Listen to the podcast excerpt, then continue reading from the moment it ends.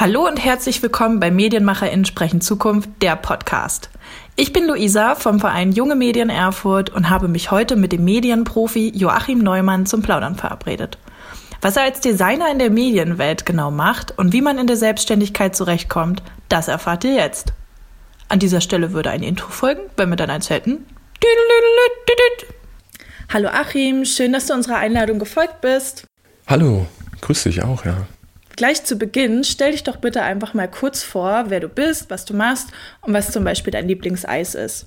Ähm, ja, also ich heiße Joachim eigentlich richtig, Joachim, genau. Und ich habe eine kleine Filmproduktionsfirma in Erfurt, die alle möglichen Bereiche abdeckt. Also von dokumentarischen Ansätzen, aber auch ein bisschen Werbung. Und äh, die ist auf jeden Fall geht in Richtung äh, künstlerischer Input. Also alles, was so mit Kunst und Kultur zu tun hat, ist so ein bisschen eher unser Steckenpferd tatsächlich.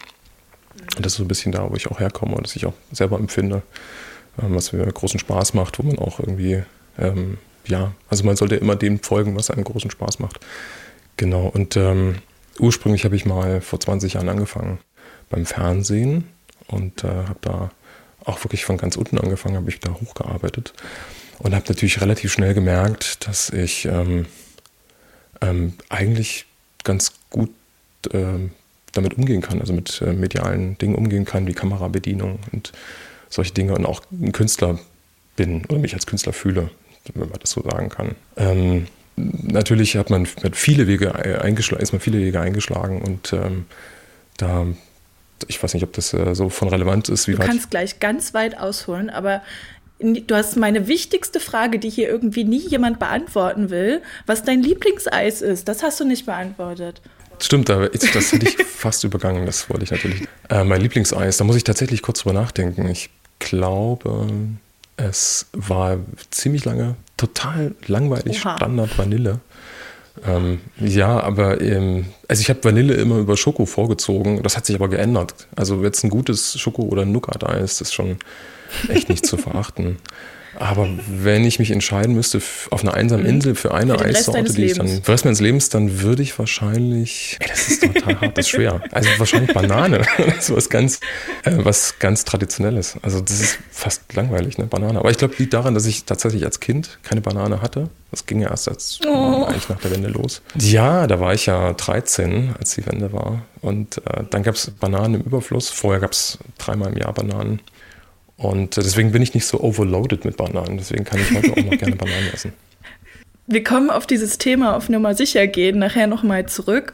Aber ähm, vorher kannst du gerne ein bisschen ausholen und mal erzählen, wie bist du eigentlich zum Film oder zum Fernsehen gekommen und wie war dein Werdegang? Also das klingt immer so ein bisschen spießig, finde ich, aber trotzdem äh, will man ja auch irgendwie wissen, wie war so dein, dein Lebensweg das ist tatsächlich über Umwege passiert. Ich habe irgendwann in der achten Klasse, das war ja noch 1988, wahrscheinlich 89, ähm, kam so ein Berufsberater in die Schule und hat gesagt, ja, was wollt ihr denn alle werden? Und dann habe ich dann gesagt, also hat uns praktisch so in die Reihe rumgefragt und jeder durfte mal so ein bisschen was sagen oder ich weiß tatsächlich nicht mehr, ob sich jeder gemeldet hat, aber auf jeden Fall war ich an der Reihe und habe dann gesagt, ja, ich würde gerne Kameramann werden, was muss ich denn dafür machen?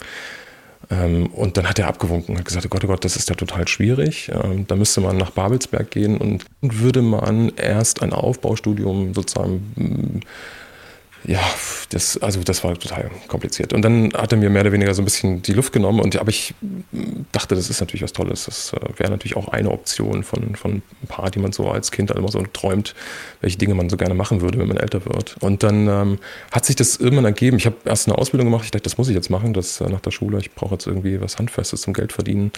Und nach der Wende war das auch alles so unklar, ja. Also gut, ich, das war dann schon ein paar Jahre hin, Anfang der 90er Jahre, aber irgendwie war das noch Was so war das für eine Ausbildung? Eine kaufmännische Ausbildung tatsächlich. Was Solides. Und ich dachte, das ist jetzt hier das, was Solides, genau. Und das war total ähm, äh, fürchterlich eigentlich. Aber ich habe es durchgezogen.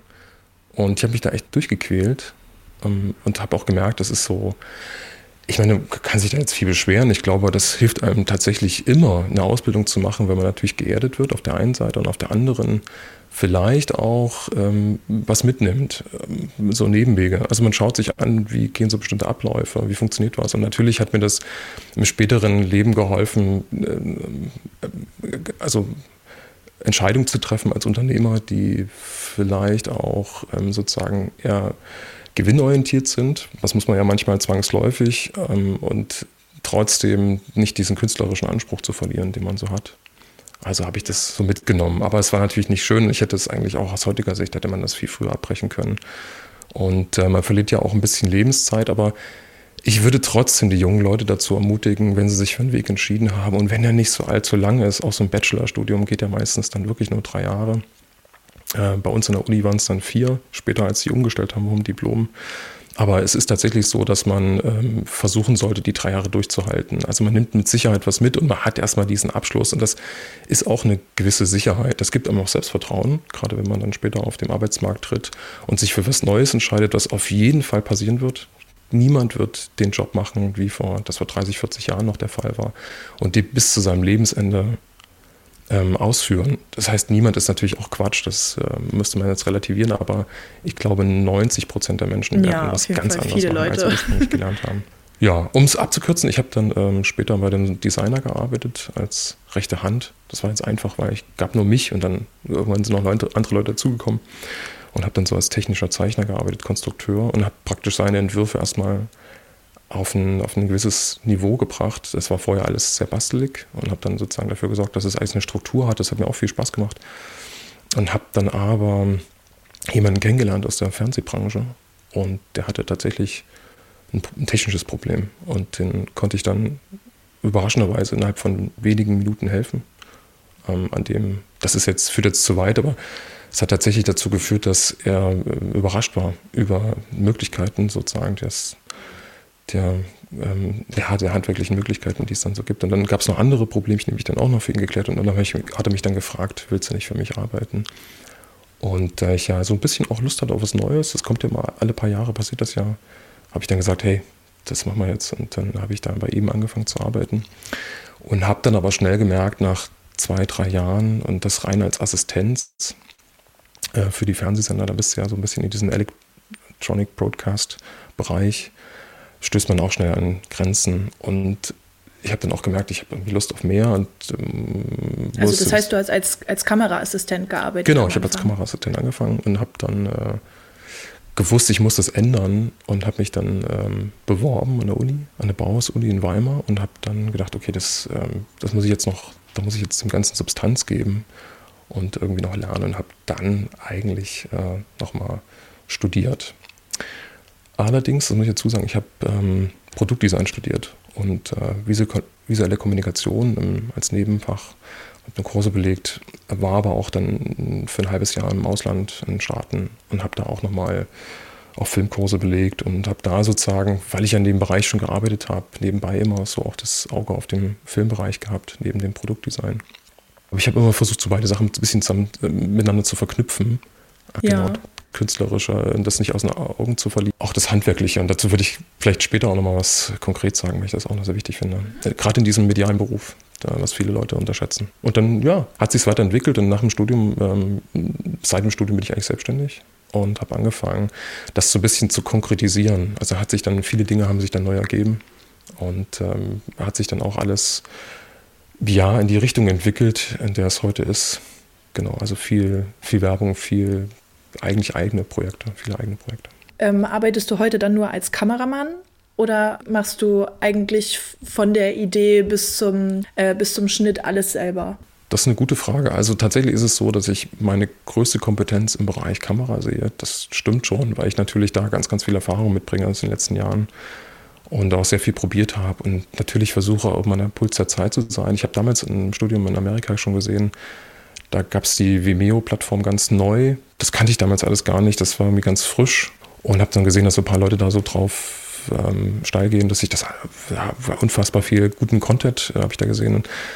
Und ähm, es ist dann schon so, dass man sich entscheiden muss. Also ich bin natürlich in erster Linie Produzent. Wenn jetzt der Kunde bei mir anfragt, dann kriegt er natürlich von mir das Package und ich bin im Prinzip der erste Ansprechpartner. Und danach muss man dann entscheiden, was sind das eigentlich für Inhalte, die man äh, sozusagen zeigen und transportieren will. Und dann fängt man an zu sortieren und kauft sich dann die Leute dazu oder greift auf den eigenen Stuff zurück. Und ähm, da ist es dann so, dass ähm, ich natürlich viel auch Regie gemacht habe und auch die Drehbücher geschrieben habe. Ähm, das gebe ich selten aus der Hand. Tatsächlich kontrolliere ich immer noch den letzten wichtigen Schritt. Das ist sozusagen die, die Planung. Und ähm, mache mir auf jeden Fall Gedanken zu dem Drehbuch und ändere das auch ab nach meinem Duktus, wie das mir so am besten gefällt, wie ich glaube, dass es der Kunde braucht. Versuche dem wirklich genau zuzuhören. Aber es ist tatsächlich so, dass ähm, ich dann entscheide, wer dreht das eigentlich und wer kann das vor allem drehen wer passt da so ein bisschen vom Portfolio in diesen Bereich und ähm, oder kaufe ich einen Regisseur dazu, der mir dann auch einfach während des Drehs dann auch ähm, einfach so als, als Sidekick oder zumindest das auch sogar steuert. Aber ich muss dazu sagen, wenn man so tief in Projekten steckt, dann ist es immer total schwer, äh, das abzugeben. Das heißt, ich ja. bin ja natürlich dann immer noch in dieser Falle, dass ich dann den Leuten versuche, ähm, immer noch irgendwie so, ähm, so Input zu geben während des, während des Prozesses und so. Und das klappt eigentlich ganz gut. Also ich kriege dann schon nochmal zu hören, ja, jetzt äh, musst du auch mal abgeben können. Achim, du kannst nicht alles Jetzt halte ich doch mal raus hier. Jetzt, äh, ja, genau, das wird natürlich nie so gesagt. Äh, alle sind da ganz höflich, mhm. aber das kann natürlich zu Verwirrung äh, führen, wenn man auf dem Dreh dann versucht, als Kameramann dann noch so Anweisungen zu geben. Und genau, da muss man ein bisschen aufpassen.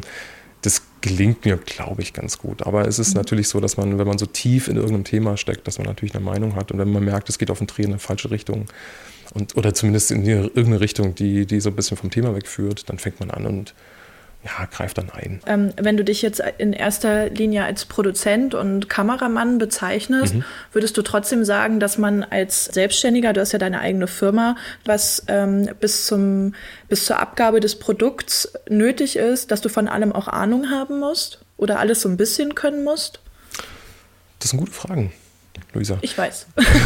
ähm, tatsächlich ist es genau, ist es der Punkt. Also ich glaube, ähm, beobachtet zu haben in der Vergangenheit, dass wenn Leute ein erfolgreiches Unternehmen führen, oftmals, das gibt natürlich ab einem bestimmten Punkt nicht mehr, aber in dem Bereich, über den wir reden, und das sind ja alles ähm, mittelständische kleine Unternehmen, also diesen Bereich, den besprechen wir ja gerade, ähm, ist es immer so, dass der Chef wirklich Ahnung haben sollte von dem, was er da erzählt und vielleicht auch alles mal so ein bisschen probiert hat. Und ähm, dann gibt es Leute, die sagen, der steckt sich ja total viel Geld in die Taschen. Das könnte ja passieren. Ich bete jetzt nicht unmittelbar von mir selber, aber ich beobachte natürlich das bei anderen Leuten.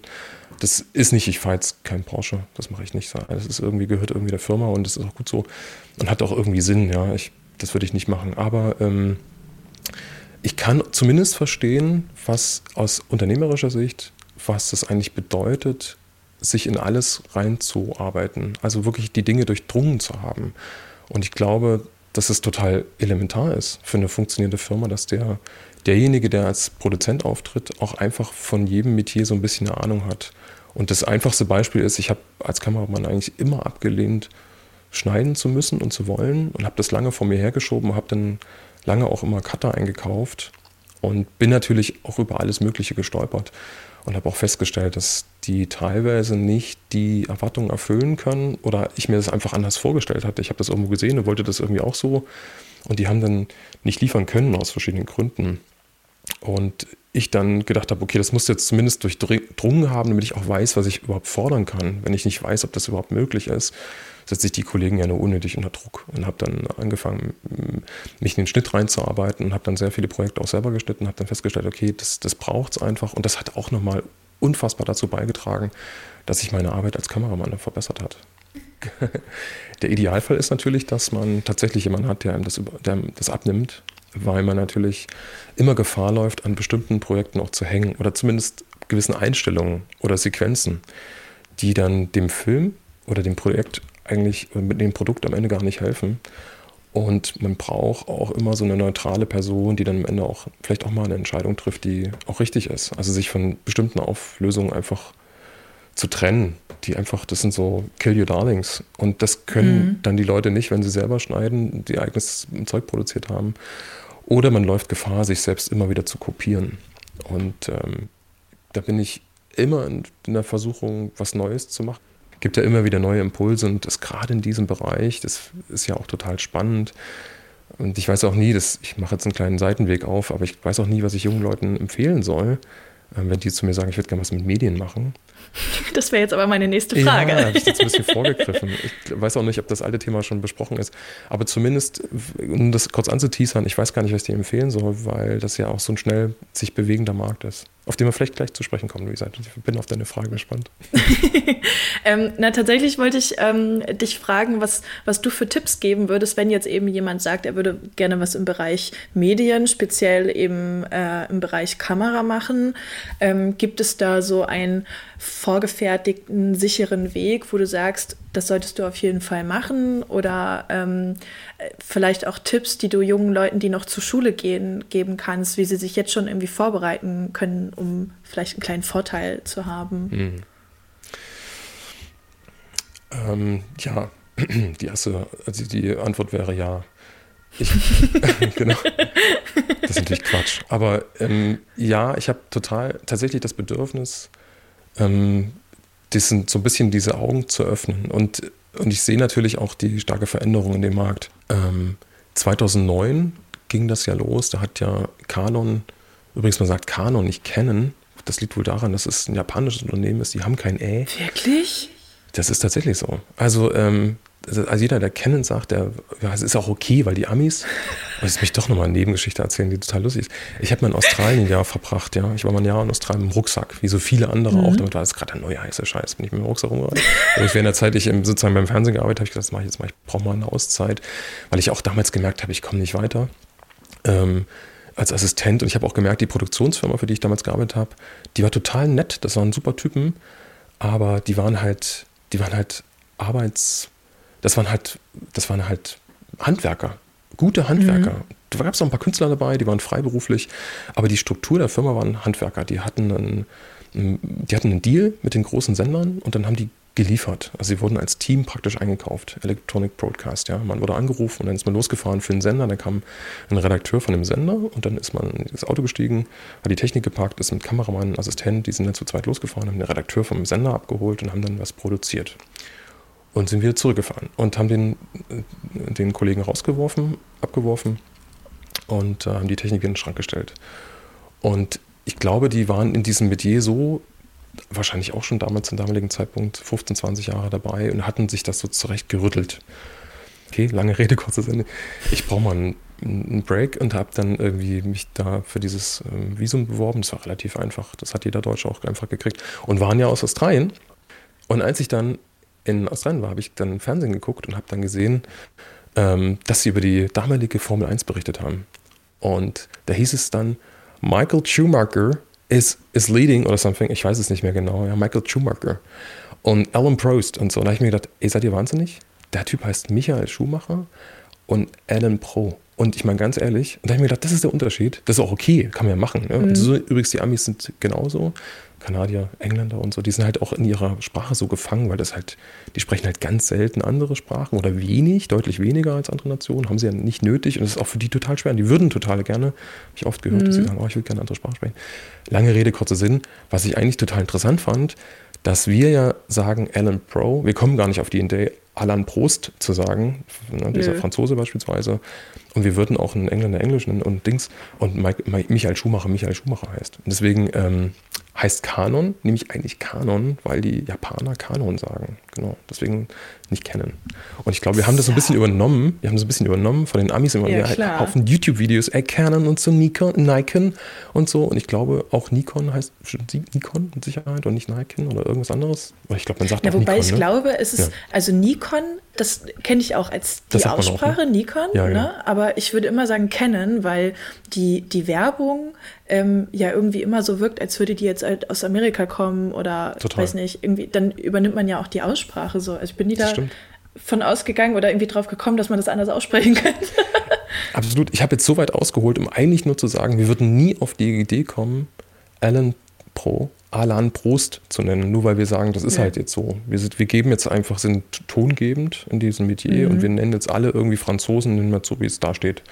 Auf die Idee mhm. wird man gar nicht kommen, sondern wir versuchen ja immer wie das auch so zu nennen, wie es dann tatsächlich ist. Aber das hat jetzt mit unserem Thema wenig zu tun. Ich nee, das meine eigentliche Frage war nämlich, meine eigentliche Frage war ja, ja, auch, welche Tipps hast du äh, für jemanden, der gerne Kameramann werden möchte? Genau, ich habe mich ein bisschen verquasselt, das tut mir natürlich leid. Ich hoffe, das, das ist äh, schön, trotzdem schön. Ist die Frage, ob du das genau verwendest. Aber ähm, genau, welche Tipps habe ich? Und ich glaube, das trifft auch so ein bisschen den Punkt. Ja, also 2009 hat ja Canon angefangen, oder Canon von mir aus, ähm, die sozusagen diesen Filter also diesen, diesen Sensor freizuschalten, dass er auch Videos aufzeichnen konnte. Und zum allerersten Mal konnte man in der Historie für ganz kleines Geld, ich weiß nicht, wie viel damals, was sie gekostet hat, zweieinhalbtausend Euro oder so, konnte man mit dieser Kamera und einem 50 mm Objektiv, was irgendwie für 100 Euro zu haben war, konnte man für relativ kleines Geld, konnte man filmische Produkte schaffen, was sozusagen vorher nicht möglich war. Vorher hat es immer einen riesen Stuff von People und die Kameras allein haben irgendwie 100.000 Euro gekostet, große Filmkameras. Das war vorher gar nicht möglich und auf einmal war der Markt offen. Und, und ich hab, weiß es noch ganz genau, als es sozusagen der Fall war, als ich es mitbekommen habe, da hat sich von mir wie so ein Vorhang aufgezogen. Und da habe ich gewusst, das ist ein Game Changer. Das wird auf jeden Fall alles ändern, ähm, was sozusagen die Filmindustrie angeht. Das wird auf jeden Fall viel ändern. Und in dem Zusammenhang ist ja alles mitgewachsen. YouTube ist da durch die Decke gegangen. Alles ist, hat da sozusagen, hat sich ähm, ja multipliziert zu dem Zeitpunkt. Und das war auch der Zeitpunkt, als ich mir dann eine großformatige Kamera gekauft habe, auch ein Fotoapparat, auch von Canon und die 5D. Mark II konnte das ja. Und habe auch angefangen, eigentlich mich mit dem Bereich zu tummeln, weil ich das auch gesehen habe. Also die Ästhetik war unfassbar besser als die Kameras, die ich kannte. Für die Filmbuden, das liegt natürlich an der Sensorgröße. Das weiß wahrscheinlich der geneigte Zuschauer, Zuhörer schon ganz, ganz lange. Ähm, und das hat sozusagen vieles geändert. Genau. Und das war dann sozusagen der Moment. Was ich, warum ich aber so weit aushole, ist ähm, darin begründet, dass ich natürlich auch festgestellt habe, die letzten Jahre, dass sich alles krass beschleunigt und die Zyklen sich halbieren. Ja? Also vom, vom Canon, die 5D Mark II, das waren so ein paar Jahre, ging das ganz gut. Und dann kamen die nächsten Kameras und dann halbiert sich die, der Bereich. Also ich habe jetzt auch wieder eine neue Kamera bestellt. Also links hat sich das natürlich geändert. Ich traine nicht mehr auf Fotoapparat, also schon lange nicht mehr auf Fotoapparaten, sondern auf, äh, auf äh, sozusagen Filmkameras. Und ähm, ähm das hält nicht Schritt. Ähm, und da sind wir auch wieder beim Thema der sozusagen der unternehmerischen Sicht. Das Finanzamt sagt, wenn Sie eine Kamera kaufen für, was ich, sagen wir mal 10.000 Euro beispielsweise, dann können Sie die über fünf Jahre abschreiben. Und die glauben mir nicht, dass das eigentlich viel zu lang ist. Ich sage denen dann, das kann ich jetzt für die nächsten zwei, drei Jahre versuchen, aber spätestens dann kaufe ich was Neues. Und ähm, das, das, das sind gar nicht so, in dieser Denke sind die gar nicht. Die denken sich immer noch, der Handwerker kauft sich eine Bohrmaschine und davon kann der irgendwie die nächsten fünf Jahre locker mitarbeiten. Irgendwann fällt das Ding runter, ist kaputt. Ähm, aber das muss er über den Zeitraum schreiben. Das funktioniert in unserem Metier nicht. was ich damit sage, jetzt habe ich super, super lange ausgeholt, ist, dass man sich als junger Mensch immer überlegen sollte, dass das Dinge halt sich auch so krass beschleunigen und ähm, auch viele Leute daran interessiert sind, dass dieser Markt eigentlich auch überschwemmt wird. Auf der einen Seite natürlich, weil die Industrie unfassbar viel Geld damit verdient, Dinge zu verkaufen.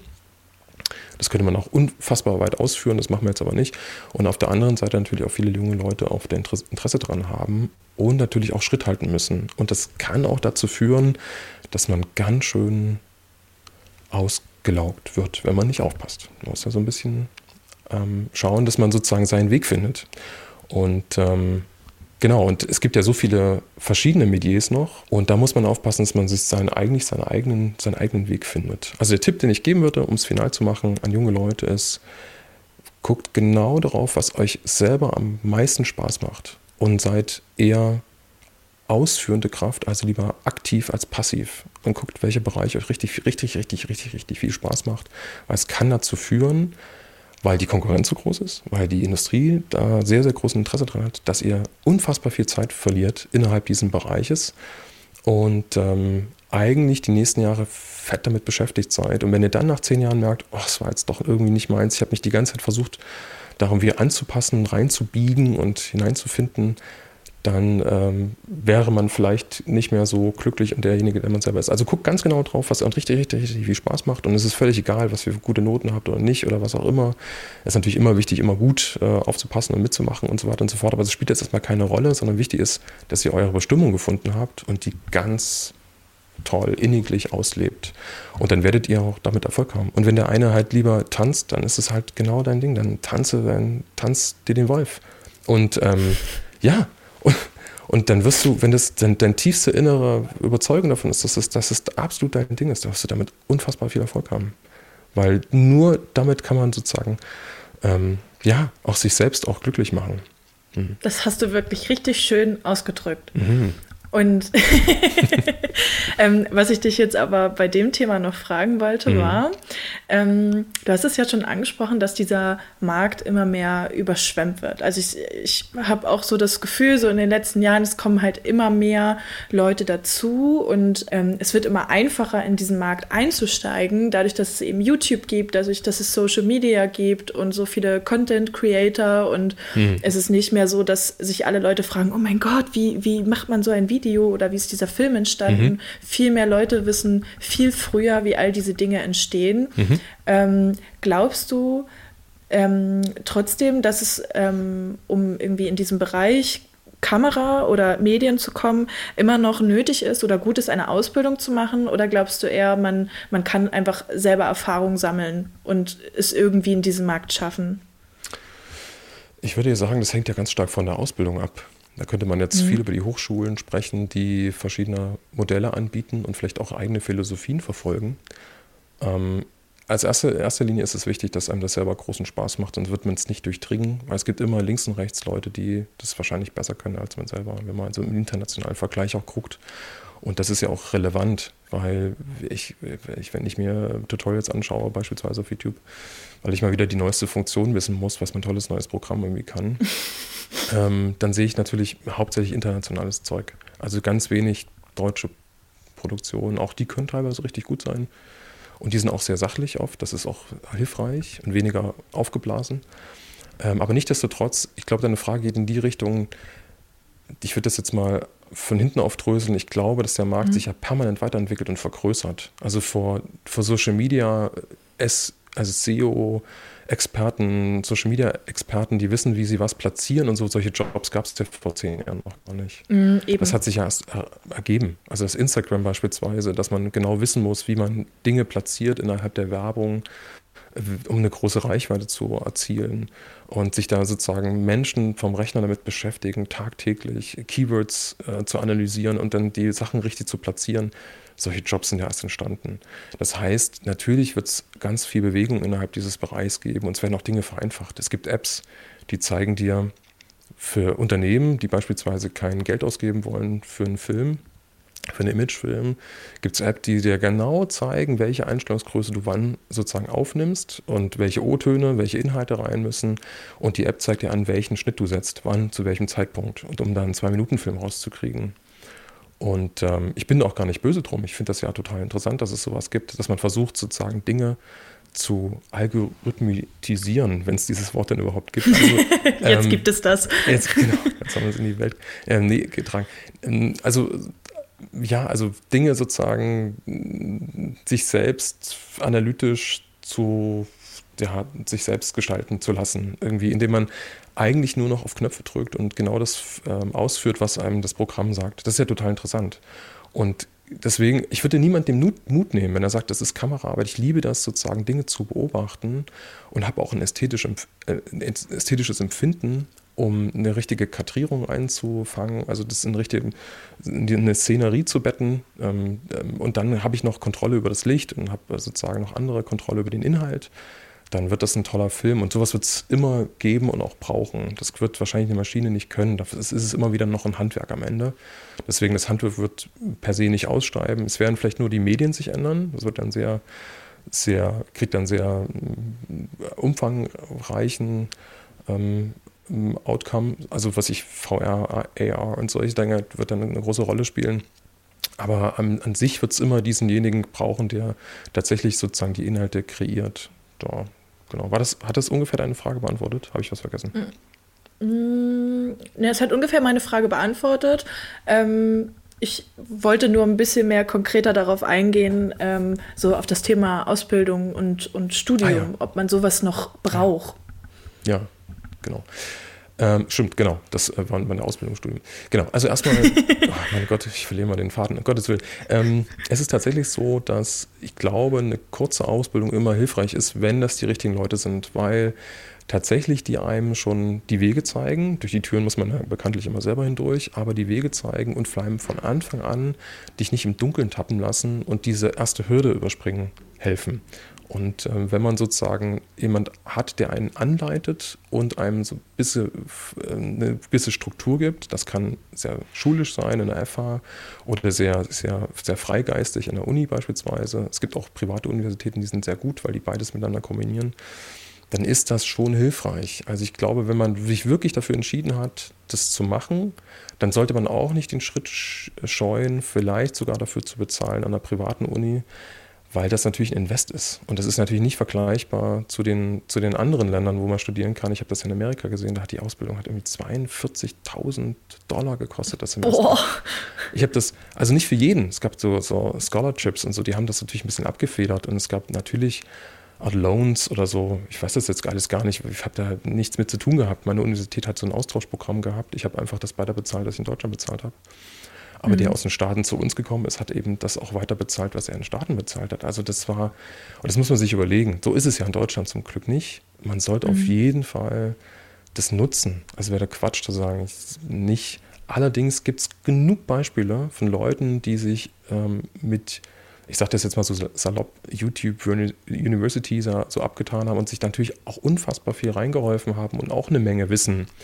Die müssen nur aufpassen, dass sie sozusagen vom passiven Verhalten in den aktiven Part wechseln.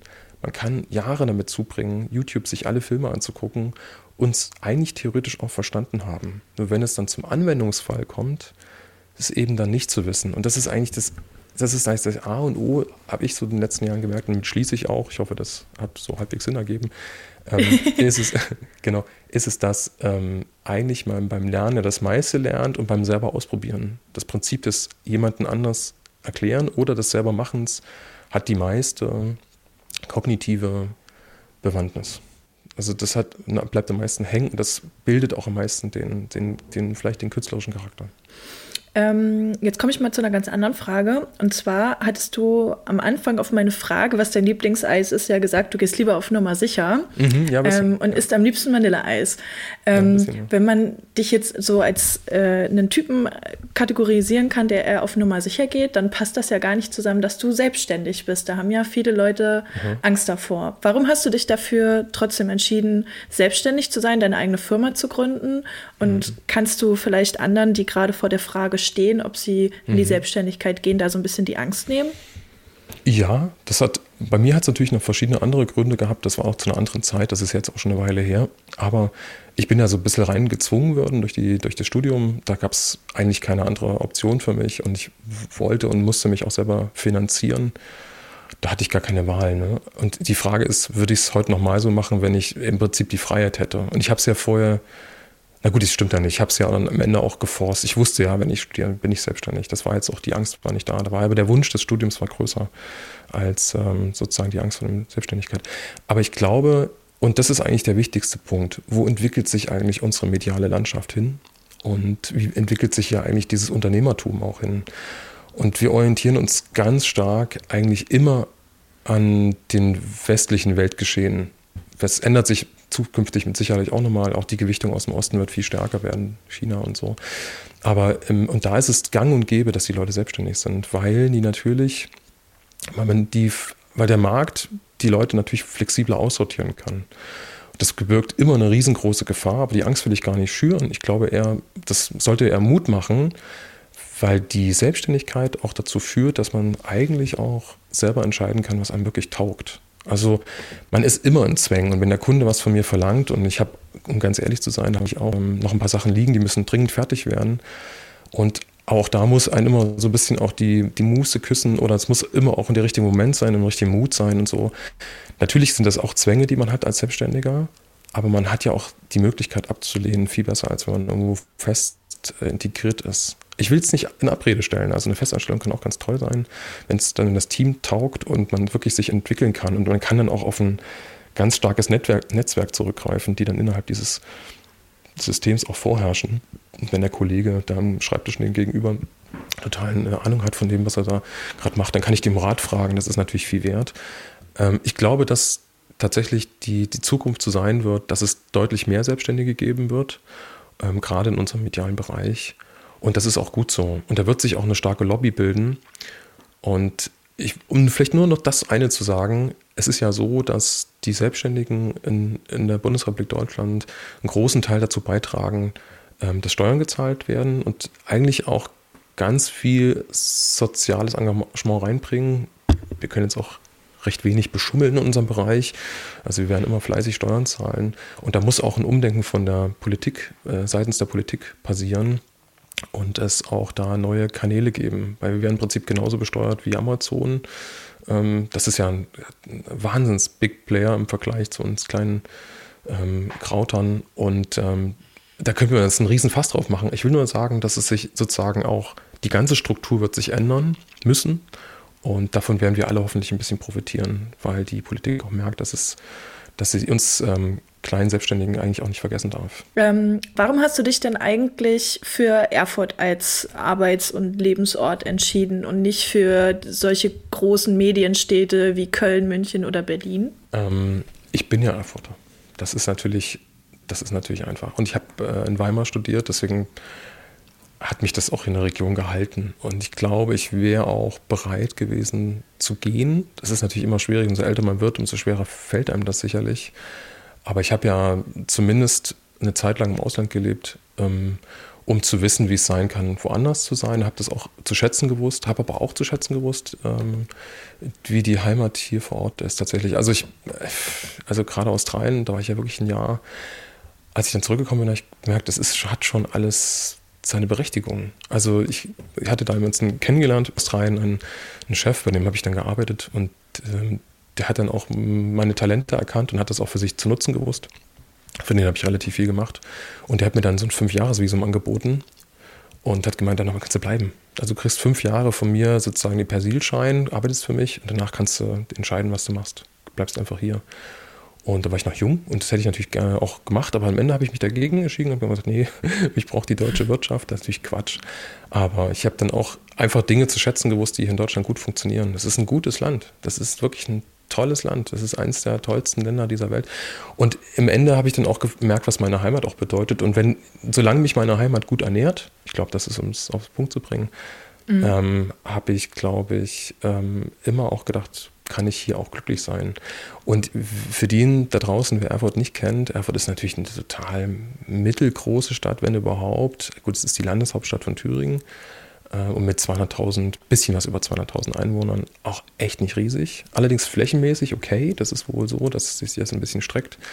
Ähm, aber die hat halt unfassbar viele Lebensqualität. Also dadurch, dass sie einen Wald angeschlossen hat und irgendwie auch ein bisschen Berge drumherum, so ein bisschen und, und so ein bisschen Tal liegt, auch wärmer ist vielleicht als mancher Gegend auf dem Berg. Und also und eine alte Innenstadt, die nicht zerstört wurde, größtenteils. All das spielt eine Rolle und es gibt auch hier tatsächlich wenige gute kreative Köpfe, mit denen man sich ganz, ganz toll die Zeit vertreiben kann. Und deswegen ist es eigentlich von der Lebensqualität eine wirklich tolle Stadt. Also das kann man wirklich so sagen. Und das trifft bestimmt auch viele Städte in Deutschland zu. Ähm, die Frage ist, würde sich für mich so viel ändern, wenn ich jetzt nach Nürnberg gehe, 500.000 Einwohner? ich müsste dann wahrscheinlich den Schritt machen und Berlin dann zu wählen oder Hamburg oder München, was du schon sagtest. Und da wäre ich dann wahrscheinlich auch einer von vielen. Ja, es ist halt immer die Frage, ob man halt für diesen Weg extra in eine, in eine große Medienstadt in dem Sinne gehen muss, weil, also die Städte, die ich aufgezählt habe, die werden ja immer als erstes in Betracht gezogen, wenn man, wenn man darin denkt, in die Medienbranche zu gehen. Aber ähm, ist halt die Frage, ob eine Stadt wie Erfurt eben auch genug Chancen bietet für junge Leute, um, um in der Medienbranche Fuß zu fassen. Ja, das ist eine gute Frage. Und tatsächlich haben wir das auch erlebt, dass ähm, junge Leute, die uns unterstützt haben, ähm, dann tatsächlich dann nochmal, ähm, die es einfach auch, weil die gemerkt haben, das ist jetzt hier ganz toll und Medien ist mein, ne, mein Bereich, mein Beritt, da kenne ich mich ein bisschen aus. Und das macht mir viel Spaß und die wollen nochmal draufsatteln und gehen dann nochmal in die große Stadt und holen sich dann nochmal so die Expertise. Das findet tatsächlich statt. Genau, und das dann verliert man natürlich die Leute. Deswegen verstehe ich deine Frage und ich kann auch den Ansatz verstehen. Und ich würde den Leuten auch dazu raten, probiert euch aus, geht auf jeden Fall in die großen Städte, geht auch ins Ausland, holt euch da Input, guckt euch an, wie die das machen, nehmt ein Stück, was, Stück weit was mit von denen ähm, und bringt das vielleicht auch am Ende wieder in die Heimat, wenn euch das dann taugt. Äh, ja, geht auch ruhig mal in die Großstadt, lernt da vielleicht mal was äh, kennen. Aber unterschätzt es nicht. Also ich glaube, manchmal ist man auch ein kleiner König ähm, in der Kleinstadt. Also wer jetzt, es gibt einen Kollegen, den habe ich da im Süden von Thüringen, der ist, der ist super und ich glaube, gibt es nicht so viel Konkurrenz. Deswegen ähm, hat er sich da auch echt einen Namen gemacht äh, im Süden von Thüringen. So hat er so mhm. ein Ding gemacht. Und gibt es viele so eine Beispiele. Und wenn man sich die anguckt, die, auch die man so auf YouTube kennt und so, äh, da gibt es ein paar, die kommen eigentlich aus kleinen Nestern und haben es irgendwie trotzdem, weil sie halt in der digitalen Welt aufwachsen, da ist der, ist der Lebensort ist dann vielleicht gar nicht so entscheidend. Ähm, dann komme ich mal zu meiner nächsten Frage. Und zwar, ähm, du hast ja schon so ein bisschen erzählt, ähm, dass du immer gerne den Markt beobachtest oder auch beobachtest, was es so Neues gibt. Ähm, wie stehst du denn zu der Aussage, man lernt nie aus, bezogen auf deinen Beruf? Das ist eigentlich die wichtigste Frage wahrscheinlich des heutigen Tages, weil ich natürlich auch jeden Tag darüber nachdenke, ähm, wie der Markt sich entwickelt. Und ich habe das ja anfangs schon mal gesagt, eingangs, da ging es um diese Canon-Kamera, die dann auf einmal mhm. revolutionär Dinge konnte, die vorher sozusagen nur für das Zehnfache, für den hundertfachen Preis irgendwie äh, oder einen 50-fachen vielleicht, sagen wir mal so, wenn nicht übertreiben, ähm, sozusagen realisierbar waren. Ähm, und dieses, dieses Gefühl dieser Veränderung, dieses neuen Fortschritts hat permanent eigentlich weiter stattgefunden oder hält an.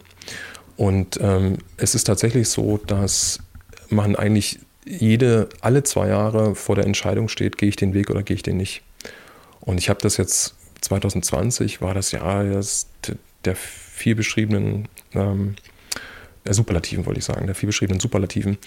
Und da muss man sich natürlich auch irgendwie neu sortieren. Und ich habe dann auch gedacht, okay, was ist denn das jetzt? Was bedeutet denn das eigentlich auch in meinem Bereich? Macht jetzt die Industrie dicht? Gibt es überhaupt noch Sachen zu tun? Werde ich noch, ne? Und so muss ich wieder zurückfahren. Mhm. Habe dann einfach neue Sachen ausprobiert. Und ein großes Thema war beispielsweise VR. Ich habe das schon das Jahr zuvor so ein bisschen beobachtet und habe dann gesehen, dass Oculus mit Facebook zusammengeht und dann äh, sozusagen eigentlich es auf das nächste Level hebt. Und bei Facebook wissen wir alle, die haben so unfassbar viel Geld die, denen ist es auch egal, wenn die Geld verbrennen. So ist es ja am Ende auch passiert. Aber zumindest haben die nochmal ein Thema auf den Plan gerufen, was eigentlich schon seit vielen Jahren sozusagen relevant war. Aber die haben das nochmal auf ein neues Level gehoben, indem sie gesagt haben, wir schaffen so Easy Access. Jetzt kann jeder so die Brille aufsetzen. Das ist ein einfaches Interface-Design. Jetzt kann einer, jeder von uns kann das eigentlich mit einem ganz schnellen Zugriff, kann er sozusagen die VR-Welt eintauchen. Das ist auch passiert und dann dachte ich, okay, das ändert jetzt nochmal, das ist nochmal so ein Gamechanger. Und war dann 2019 so ein bisschen angefixt, dachte, okay, das mache ich jetzt auch. Ich kaufe mir jetzt auch so VR-Kameras, habe das auch gemacht, 180 Grad, 3D, 360 Grad und, und, und was es da alles gibt.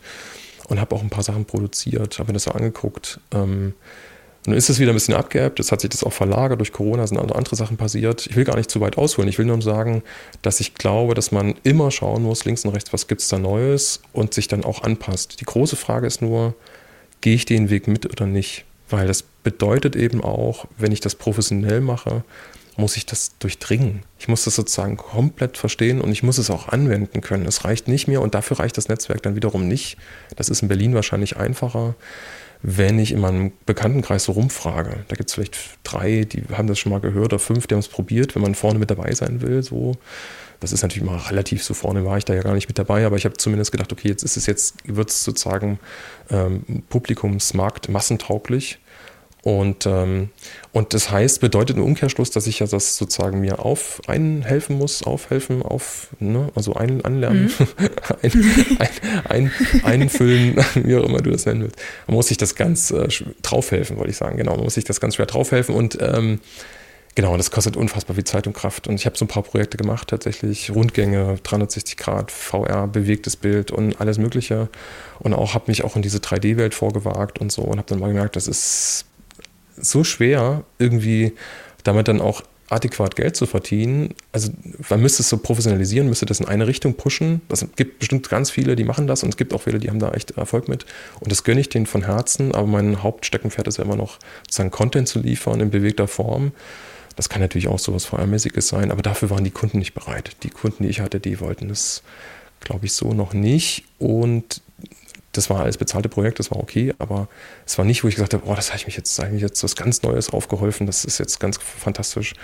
Das verfolge ich jetzt weiter. Also es ist wieder der Schritt zurück äh, passiert, dass ich sage, ich mache wieder klassischen Content. Das hat sich natürlich erweitert, die Kameras werden besser und so. Genau. Mhm. Aber es ist im Kopf. Es ist im Kopf und da ist natürlich was passiert. Also da muss man schon aufmerksam sein.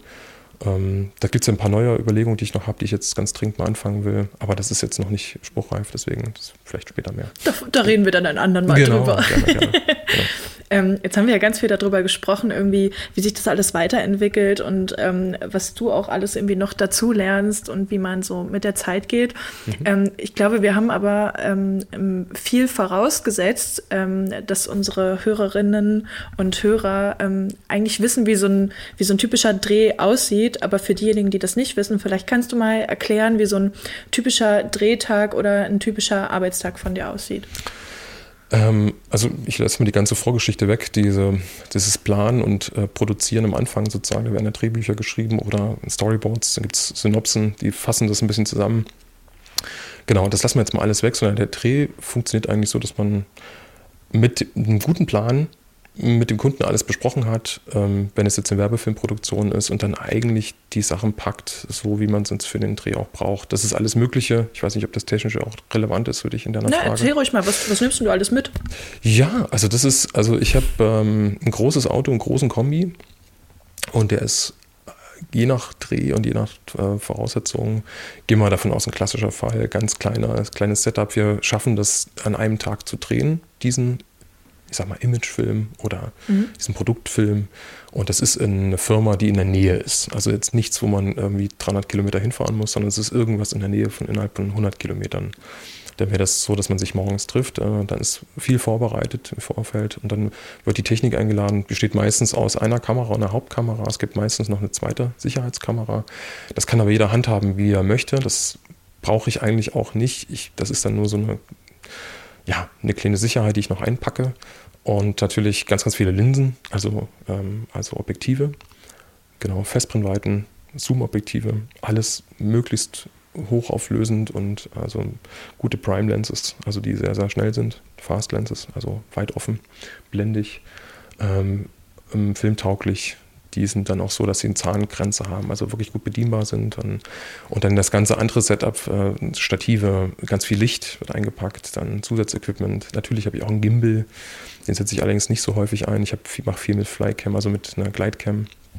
Ähm, habe allerdings auch eine Steadicam und die kann man auch unterschiedlich kombinieren. Ähm, ja, jetzt muss ich ja den Blick mal rüber zur, Technik, zur Technikecke. Aber äh, natürlich ist es so, dass ihr habt natürlich auch eine Drohne dabei. Das, die ist, geht eigentlich immer mit, ähm, weil man ja nie weiß, braucht es zumindest mal einen Aufstieg. Das ist natürlich auch ein viel bedientes Tool, was sicherlich auch ein bisschen überstrapaziert wird äh, hier und da, aber oder wurde. Allerdings ist es auch natürlich super, um schnelle Bewegungen zu machen. Und die Kameras sind mittlerweile so gut und hochauflösend, dass die bequem auch ohne ähm, groß aufzufallen, das restliche Footage, das restliche Material integriert werden können. Und es lässt sich auch so hingraden, dass es auch so aussieht, als würde es aus der ähnlichen Quelle kommen. Das ist schon mal ganz gut, genau. Aber da setzt natürlich auch voraus, man hat eine gute, gute Drohne, aber da hat sich auch unheimlich viel äh, getan. Ja, es ist im Prinzip alles. Also das jetzt alles aufzuzählen war gleich zu mühselig, wäre auch zu technisch, würde glaube ich auch nicht die alle Leute interessieren. Sind, genau, aber dann sind wir auf jeden Fall, was noch vielleicht die Manpower angeht, es gibt mindestens drei Leute, ähm, manchmal natürlich auch deutlich mehr. Ähm, die drei Leute bestehen aus Kameramann, vielleicht einem Assistenten, der auch für den Ton verantwortlich ist, ähm, ähm, und dem Autoren, das ist ein Regisseur, der da mitfährt. Das ist eigentlich so die kleinste Crew. Dann meistens kommt noch eine Maske dazu, die dann entweder selber anreist oder mit im Auto sitzt. Das ist natürlich durch Corona-bedingte ähm, sozusagen Situation ein bisschen schwieriger geworden. Da muss man wahrscheinlich mehr selber anreisen. Da achten da schon auch drauf, dass man ähm, vielleicht jetzt nicht so der Superspreader wird, indem man so viele Leute trifft. Wir tragen neuerdings tatsächlich auch Masken auf Drehs. Das ist tatsächlich so. Mhm. Genau, und ähm, es ist ja, ich habe ja auch Verantwortung meinen Leuten gegenüber und deswegen achte ich da eigentlich auch schon drauf. Ähm, genau, und ähm, ja, und dann sind wir mindestens zu dritt, wenn nicht sogar noch mehr. Manchmal sind es auch mehr Assistenten, manchmal kommt noch einer, der nur der Beleuchtung macht, dann gibt es Set-Designer, die eine Rolle spielen. Wenn man so Indoor-Dreh hat oder im Studio dreht, ähm, genau, dann sind es ein paar mehr Leute. Aber ich sag mal so, die kleinste, schnelle, bewegliche Einheit besteht aus drei Leuten. Oftmals. Mhm. Und wenn ihr dann jetzt, ihr habt alles eingeladen und mhm. dann sitzt ihr zu dritt im Auto und dann fahrt ihr los und äh, wie läuft das dann weiter ab? Okay, ähm, ja, dann klar, fahren wir da hin, dann trifft man sich. Dann ist ja, wie gesagt, schon relativ vor viel, viel vorher besprochen worden. Es gab oftmals auch eine Drehvorbesichtigung schon, die habe ich dann gemacht oder der Autor. Meistens mache ich das selber als Produzent, gucke mir das auch an, rede auch mit dem Kunden. Also der Kundenkontakt, den halte ich dann schon viel selber. Ist mir auch wichtig, irgendwie auch so ein bisschen zu wissen, worum es geht. Ich habe gemerkt in der Vergangenheit, wenn ich mich zu sehr rausnehme aus den Projekten, dann gehen ich will nicht sagen Dinge schief, das wäre vielleicht zu viel gesagt, aber es passieren Dinge, die nicht so optimal gelaufen sind für mein Dafürhalten oder ich habe irgendwie Dinge vergessen oder sowas. Das heißt, es ist eigentlich total wichtig, dass man sich gut vorbereitet. Es gibt auch dazu gibt es eine Formel, irgendwann mal habe ich die mal gelesen tatsächlich, die sagt 60 Prozent ist Vorbereitung, 20 Prozent ist Dreh und 20 Prozent ist Schnitt. Also so entstehen gute Filme. Kann man jetzt ein bisschen das kann man jetzt ein bisschen aufweichen. Das ist jetzt ganz schön hart. Ähm, so viel Vorbereitung ist es dann vielleicht manchmal tatsächlich nicht. Ähm, man darf das nicht unterschätzen. Im Schnitt passiert noch eine ganze Menge, aber das, das entspricht so ungefähr dem äh, Gefühl, was ich hatte. Wenn ich merke, Dinge funktionieren so richtig gut, dann waren die einfach gut vorgeplant. Und alle Dinge, die dann auf dem Dreh passieren, das sind dann Geschenke, also die zusätzlich passieren, weil dann mhm. irgendwie, da sich dann jemand einen Protagonisten öffnet, den hatte man vorher gar nicht auf dem Schirm die Tochter von dem einen Protagonisten, die ist total, bringt sich super ein, die ist, sie fragt tolle Fragen, die ist irgendwie präsent oder so, die hat eine tolle Ausstrahlung und so. Und dann kriegt die so einen, kriegt die eigentlich mehr einen Fokus, als sie vielleicht ursprünglich geplant war, beispielsweise, ja. Oder mhm. die, der ist eine Tier oder so, spielt eine große Rolle oder die eine, ne, so, Dinge passieren immer, das sind aber alles Geschenke. Wichtig ist, dass man sich gut vorbereitet. Das kann ich diesen, das kann den Tipp kann ich noch geben. Genau, und das habe ich jetzt auch ein bisschen forciert tatsächlich. Jetzt ist es so, dass ich die, dass ich da mehr Fokus drauf lege als noch in den letzten Jahren. Es wird immer, wird immer genauer. Das macht auch unfassbar viel Arbeit im Vorfeld, weil man natürlich nicht alles vorhersehen kann und man dann ganz oft alleine ist mit seinen Gedanken und sich das natürlich dann alles zusammenreimt. Aber ich kann nur sagen, es lohnt sich.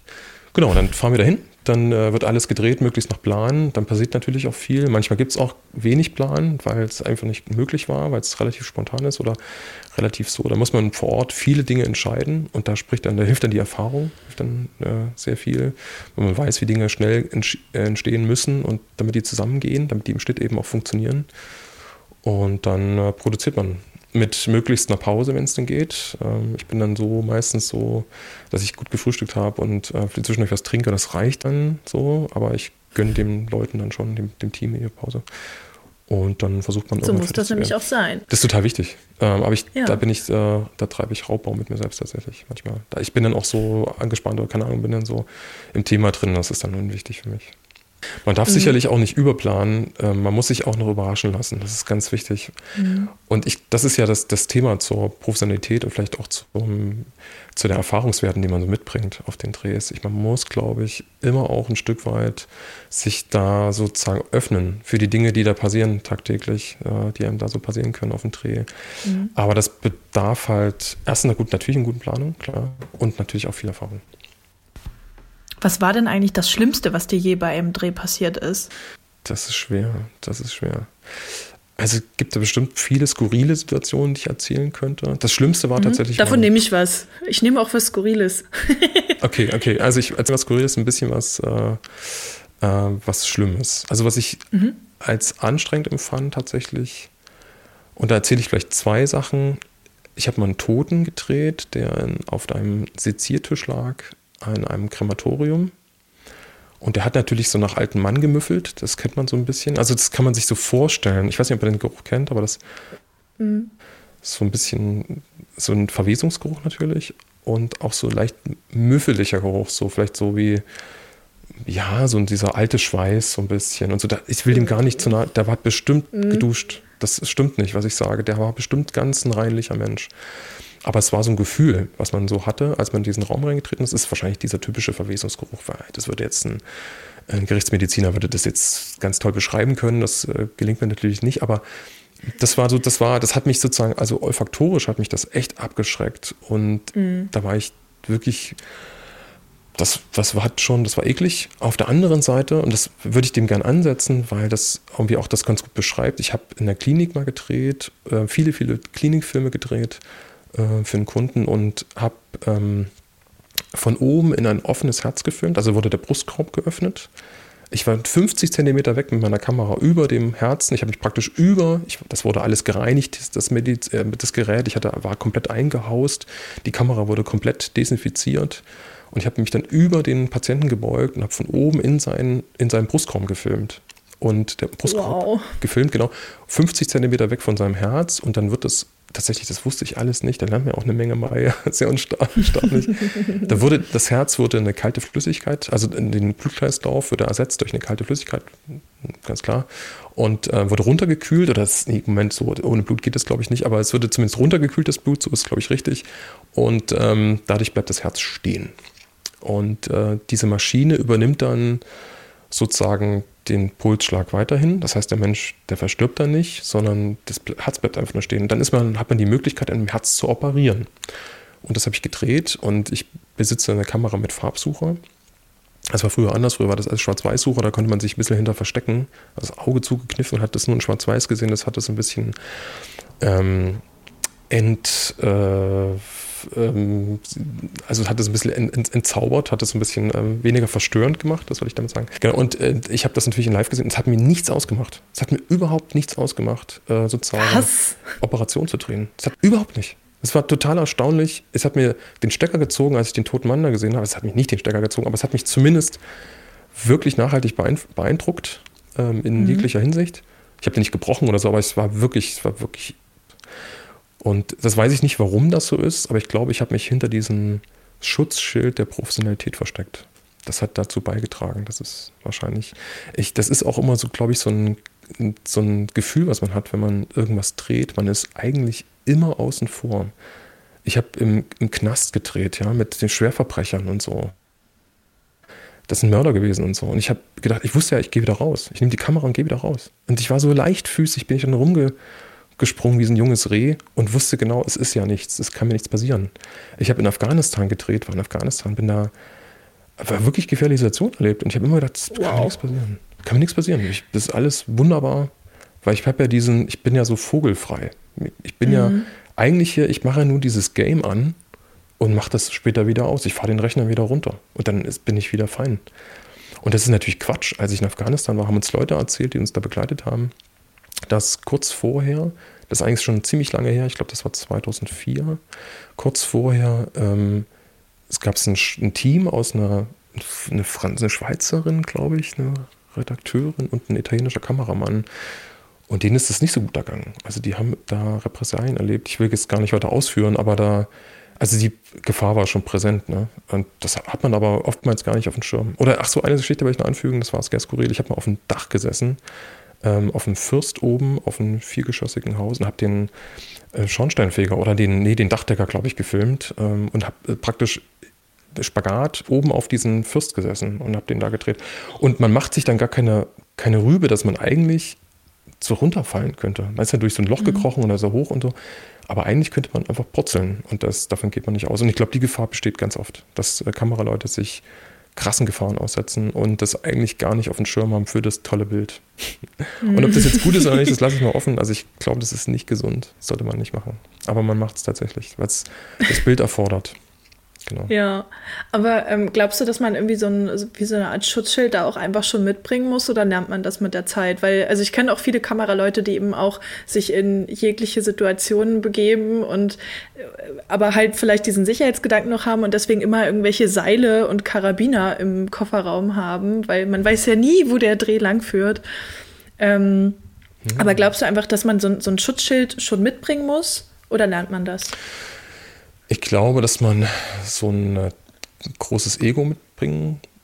Nee, muss gar nicht. Man muss überhaupt nicht. Aber ich glaube, dass es für, für diesen Dreh, die ich gerade beschrieben habe, die Drehs, die ich so gemacht habe, um die so zu machen, glaube ich, braucht es einfach so, ein, so ein, eine Gutgläubigkeit. Das ist, hat mit Ego vielleicht auch gar nicht so viel zu tun, sondern ich glaube, es braucht so eine tiefe Gutgläubigkeit und es wird schon gut gehen. So eher so ein optimistischer Gedanken liegt da zu dem Ganzen zugrunde, Gedanke.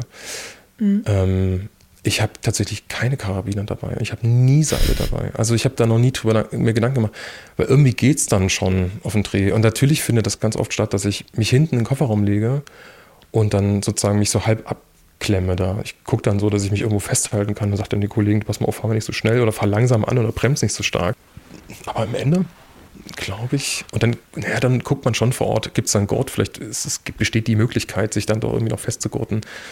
Aber ich bin jetzt nicht so tatsächlich krass equipped, dass ich sage, ich kann mich da jederzeit irgendwie absichern. Nee, tatsächlich. Vielleicht nicht. sollte man deswegen auch einfach ein bisschen Abenteuerlust noch mitbringen. Ja. Oder mal ein Sicherheitsseminar bei, bei Kameradrehs besuchen. Das wäre vielleicht äh, auch für deinen Bereich vielleicht mal interessant, dass man sowas mal an, anschiebt. Mhm. Ich glaube, dass es festangestellte Kameraleute gibt, die haben das schon, die haben so viel, die drehen auch relativ jeden Tag irgendwie viel Zeug. Ich weiß das ja aus meiner Zeit im Fernsehen, da habe ich ja faktisch, ich glaube, Zeiten habe ich faktisch jeden Tag gearbeitet, jeden Tag. Also sie mhm. hat vielleicht mal einen Sonntag frei oder mal einen Dienstag oder so. Aber ich war immer bereit. Also wenn einer angerufen hat, ich bin jedes Mal losgefahren. Ich gab kein Nein.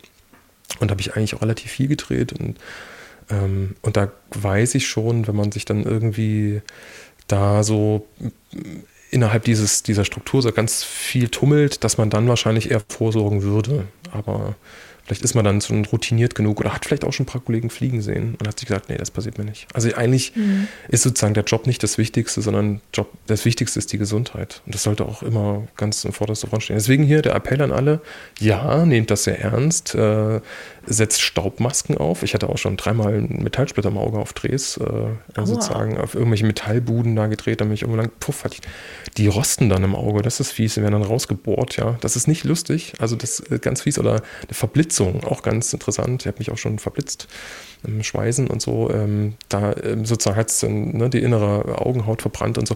Und das tut er nachts besonders, fängt das an, fängt dann an. Also man kriegt dann praktisch eine Verbrennung auf der inneren ähm, Augen ähm, ähm, Haut und das ist dann schon mhm. auf der mhm. Seehaut, das ist dann schon, das ist dann schon schmerzhaft. Also achtet auf Sicherheit, schnallt euch an, setzt eine Maske auf, das ist auf jeden Fall wichtig. Mhm. also nach, nach diesen Stories habe ich noch das Bedürfnis, ähm, deine schönste Drehstory zu hören, jetzt zum Abschluss. Was war das Schönste, was dir je bei einem Dreh passiert ist? Oder vielleicht das schönste Projekt, was du je gemacht hast?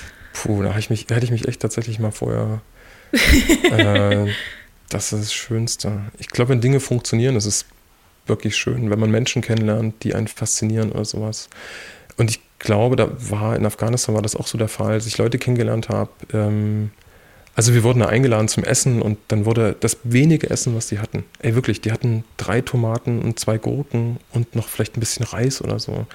Was eigentlich für die fünfköpfige Familie reichen sollte, haben die mit uns geteilt. Und sich, weil man sich was leiht einem Nachbarn oder sowas oder sich was, was kauft, also vom Nachbarn, dass man eigentlich erstmal, und dem kennt man nicht so richtig, kann man dem jetzt vertrauen, dann würden wir Deutschen würden da so abklopfen, sag mal, hey, was, äh, wie viele Kilometer hat denn das Auto runter und bist hast stark mit gebremst und ist alles ganz, hast du TÜV und sowas. Ähm, und die nehmen sich halt Zeit und fragen erstmal so, wie geht's denn dir, was macht die Familie und so. Und wenn die das Gefühl haben, hey, das ist eine ehrliche Haut, den habe ich, der hat mich überzeugt, was der da so erzählt, ähm, dann kaufe ich das Auto von dem. Dann spielt sozusagen der Rest eigentlich gar nicht so eine große Rolle. Wie viele Kilometer und so, ja mein Gott, das hat halt ein Auto runter.